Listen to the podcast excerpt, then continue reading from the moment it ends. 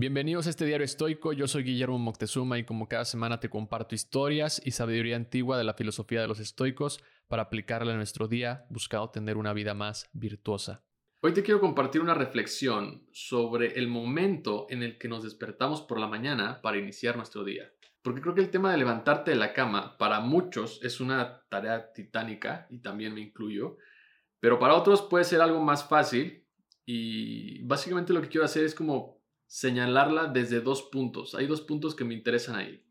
Empezando por el que creo que todos hemos experimentado, el famoso 5 minutos más o 10 minutos más. Ese momento cuando suena la alarma de tu celular, te despiertas, pero está esa maldita función que se llama snooze. O sea, el que le pones para que suene 10 minutos, más bien, son 9, son 9 minutos y esto tiene que ver con algo técnico cuando, se creó. Pero ese botón que aprietas para darte 10 minutos y esos 10 minutos luego se convierten en 20 y luego en 30 minutos o luego pones de que 3, 4 alarmas después. Pero te voy a dar tres datos duros que encontré sobre este famoso botón que podría cambiar tu relación con él. El primero es del profesor Matthew Walker, neurocientífico y director del Centro para la Ciencia del Sueño Humano de la Universidad de California. Dice que cuando un despertador nos despierta artificialmente del sueño, se da una explosión de actividad basada en un estado de alerta y de lucha del sistema nervioso.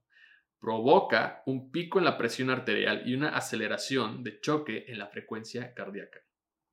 Repetir este proceso de presionar el botón con frecuencia somete a, tu sistema cardiovascular a un tal estado de shock una y otra vez, provocando lo que dice Walker que es un abuso multiplicativo de tu corazón y sistema nervioso. Después, el experto en sueño, Neil Robinson, explica que al quedarnos dormidos durante esos minutos adicionales, cuando presionamos el botón, estamos preparando nuestros cuerpos para otro ciclo de sueño, que luego se interrumpe rápidamente, lo que nos hace sentir fatigados por el resto del día que tenemos por delante. Pero la pregunta aquí es, ¿por qué si este botón es tan dañino para nuestra salud, lo seguimos usando? Por un lado, creo que es un tema del mal hábito de despertarte con el celular.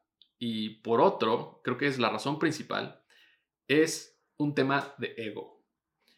La resistencia o parte X, esta como parte negativa de ti, que trata de sabotearte, esa es la parte X. Esa voz que te imposibilita con pensamientos negativos, lo que te dice que no puedes hacer tal cosa, lo que te convence de quedarte nueve minutos más porque estás muy cómodo y te lo mereces, entre comillas, esa voz interior, esos pensamientos negativos, es a lo que también el, escritor Steven Pressfield eh, le llama the resistance, la resistencia, y algo con lo que creo que conforme más pasa el tiempo estoy más familiarizado y me gusta como ese término, pero al final es ego. O sea, la resistencia o la parte X es ego. Y creo que esta es la razón principal porque en mi experiencia creo que no es un tema de forma, sino de fondo. O sea, no es un tema de cómo te despiertas ni con qué, que si el app, que si eh, te compras un análogo, whatever, sino más bien el fondo.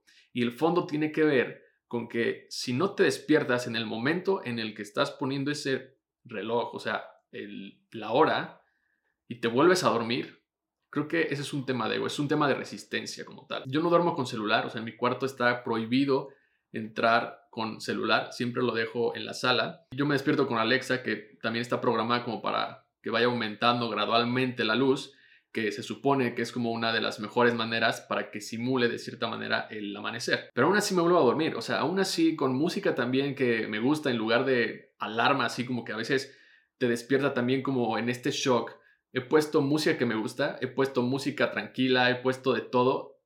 Y creo que no es el tema de el cómo, sino más bien es que cada vez que te despiertas es, esta, es este tema de enfrentar como que la realidad, este shock de, de realidad, porque estabas soñando.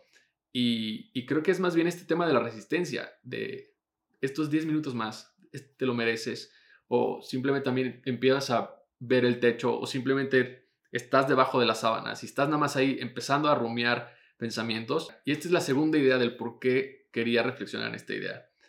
Porque cuando nos despertamos y nos quedamos acostados, ya sabes, como todo tapado, como decía, con la almohada en la, cabeza, pero ya estás despierto, empiezan a llegar estos pensamientos negativos. ¿Te has dado cuenta de eso?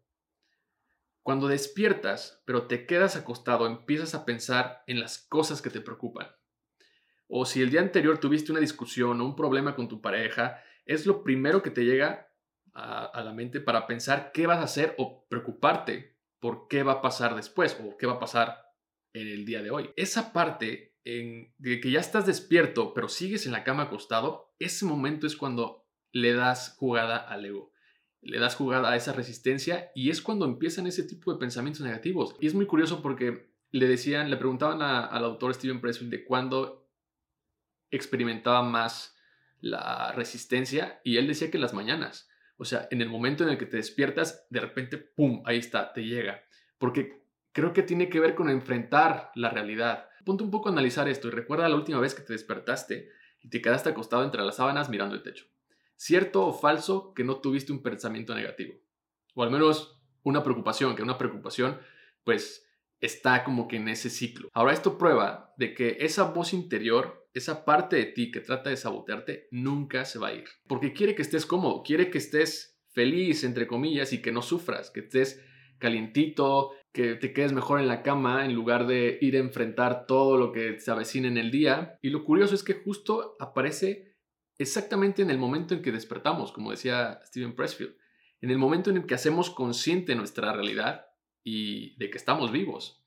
Me voy a ir un poco deep aquí, un poco profundo, solo para terminar con esta idea y pasar a cómo podemos enfrentarla y cómo podemos vencerla, o al menos creo yo que así lo podemos hacer. Si alguna vez has probado un psicodélico, estás de acuerdo que entras en un estado de calma, de paz, de alegría, felicidad, etc. Es un estado alterado de conciencia. Es un estado en el que abunda el amor en su forma más pura, por decirlo de alguna manera.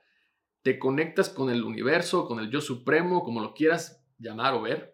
Y aquí es donde tu capacidad creativa, introspectiva, emocional, está en un nivel en donde todo parece tener sentido. Fluyes, amas la vida, pero la diferencia del por qué no, no nos sentimos igual en este mundo, en esta realidad, es porque simplemente en ese estado no existe tu ego. Esto es lo que hacen los psicodélicos. Disuelven tu ego por completo y por lo tanto, este estado es como muy joyful, es como hay mucha alegría, es como eh, sientes todo este tema del amor y, paz, etc. Pero cuando no lo tienes, y aquí en el mundo real, existe nuestro ego. Y, eso es algo como bien curioso porque, o al menos, al, menos a mí me, me genera mucha curiosidad porque es esta parte de que tenemos que tener de cierta manera una relación con nuestro ego sana, por así decirlo, porque no, o sea, no podemos eh, tener ese estado o estar en ese estado alterado de conciencia siempre porque no eres funcional. Porque, pues, si has estado bajo el efecto de un psicodélico, sabrás que no puedes manejar, no puedes hacer tus tareas normalmente. Pero esto no quiere decir que en nuestra realidad no podamos combatir o vencer el ego, porque ni tampoco que necesitemos un psicodélico para vivir mejor y ser más felices. El tema es hacerlo consciente, porque al final el ego lo que nos va a permitir es, pues es el villano de la historia, es ese personaje en el que vamos a combatir, en el que vamos a probarnos a nosotros mismos lo que somos capaces, en donde vamos a ser valientes para seguir día a día versus la adversidad, a lo que se presente. Y eso es lo que hace de cierta manera la vida, ¿no? O sea, ese proceso. No tengo la respuesta de qué es ese mundo al que accesamos por la vía de los psicodélicos, pero lo que es más interesante, repito, es esta parte del ego. Porque si te das cuenta, cuando estás durmiendo no estás tampoco consciente.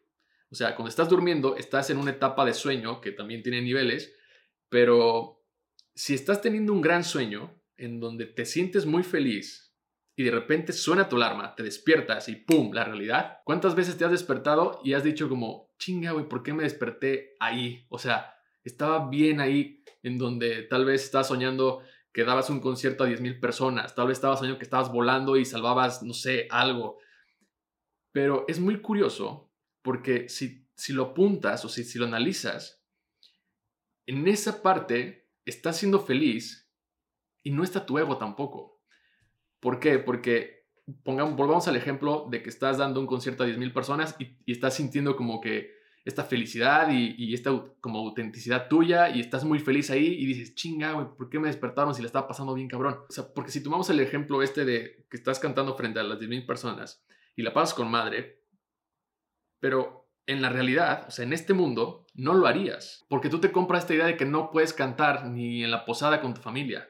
Porque tus papás te van a decir de por qué estás haciendo música o por qué quieres ser cantante, que mejor te pongas a estudiar, que eso no es una carrera, que no te va a servir a futuro, o te va a dar pena que empiecen a hablar de ti, o te van a porque te van a criticar. Toda esta parte, toda esta idea es el ego. O sea, toda esa resistencia es el ego. Y es curioso porque realmente sí creo que en estos estados alterados de conciencia, en donde podemos accesar de una forma, ya sea con los psicodélicos o en un estado de sueño, en donde no hay ego, normalmente encontramos este tipo de felicidad, ¿no? Y, ya cuando regresamos acá, es este choque.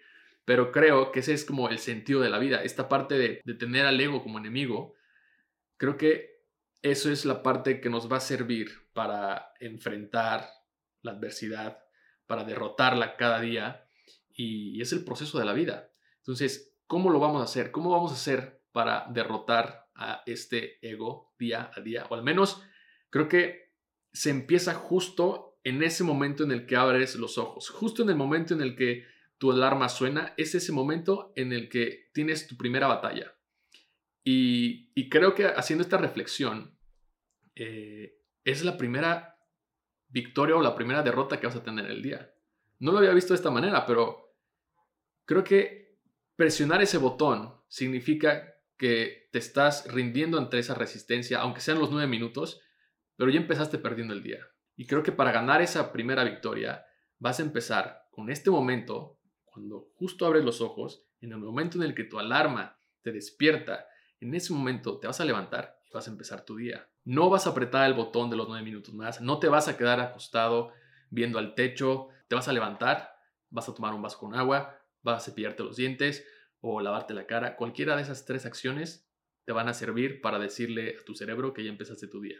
Esta idea de levantarte en el momento justo cuando abres los ojos es para no darle esa jugada a la resistencia, al ego, a esa voz que te va a empezar a llenar de pensamientos negativos porque es ahí cuando entran ese tipo de pensamientos. Y toda esta reflexión es porque a pesar de que mantengo una rutina, la realidad es que la resistencia últimamente me ha estado ganando.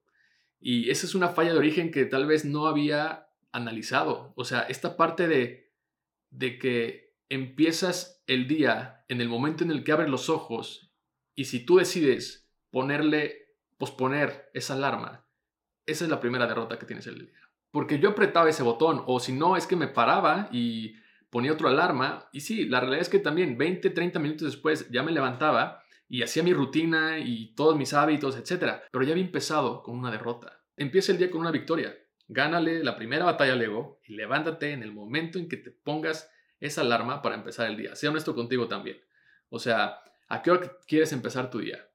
Dependerá de lo que quieras hacer, de qué hábitos quieres integrar y mantener, pero no pospongas esa alarma. O sea, sé honesto y dices, ok, si me voy a parar a las 7, me voy a parar a las 7. Si me voy a parar a las 9, me voy a parar a las 9.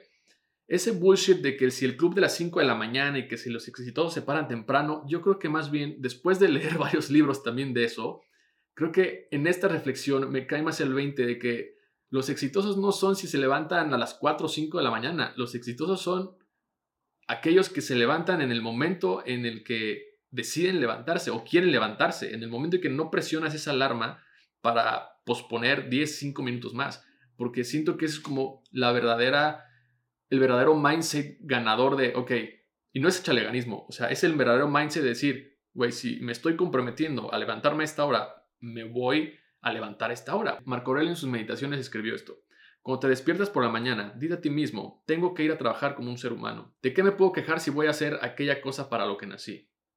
¿O es para esto que fui creado? ¿Para quedarme bajo las sábanas y mantenerme caliente? Marco Aurelio se recordaba a sí mismo en su diario la dificultad de levantarse de la cama, el confort de las sábanas de mantenernos calientes o dándonos una sensación de suavidad que hace que de cierta manera cerremos los ojos, aunque ya estemos despiertos, pero nos quedamos ahí como mimados, como inmóviles. Para esto no ayuda en nada porque nos, nos, hacen indisciplinados, nos impiden hacer lo que debemos hacer. Te deseo que empieces tus días con esta pequeña pero importantísima victoria. Esta semana me voy a poner el reto también de no fallar. Si te quieres unir, eres bienvenido. Mándame un DM en Instagram tipo ya gané la primera del día, algo así, porque creo que este tipo de cosas a veces como que hacerla en conjunto, como que de cierta manera te compromete, ¿no? Los estoicos siempre estaban tratando de vivir conforme a la naturaleza, o sea, de acuerdo a la naturaleza. Y nuestra naturaleza como seres humanos, argumentaba Marco Aurelio, es cumplir con nuestro deber, trabajar. Las abejas salen a polinizar, las hormigas tienen tareas específicas dependiendo de su jerarquía, los árboles están ocupados para darnos oxígeno, todo ser vivo al final tiene un deber, dicen los estoicos. ¿Qué crees que te hace pensar que tú como humano no lo tienes? No estamos exentos de esta regla, todos trabajamos para que este mundo de cierta manera esté en orden o al menos contribuir para dejarlo como mejor lo encontramos. Marco Aurelio pudo quedarse entre las sábanas de seda, dormir todo el día, no trabajar, porque era un emperador. Pudo haber sido como los demás emperadores, egoístas y autodestructivos, pero no lo fue. Pero no lo hizo. Marco Aurelio se levantó todos los días para trabajar y contribuir a dejar un mundo mejor. Y por eso es uno de los mejores emperadores de la historia. Y por eso, después de miles de años, seguimos hablando de él. Pero lo mejor sería que sigamos su ejemplo. Gracias por escuchar este episodio. Si te gustó, te invito a compartirlo en tus redes sociales o calificándolo y dejando un comentario. Esta es la mejor manera en que me puedes ayudar a crecer este proyecto. Y si te gustaría recibir una carta semanal o una postal estoica para seguir aprendiendo de esta filosofía, te invito a suscribirte a mi página guillermoctezuma.com. Nos escuchamos pronto. Bye.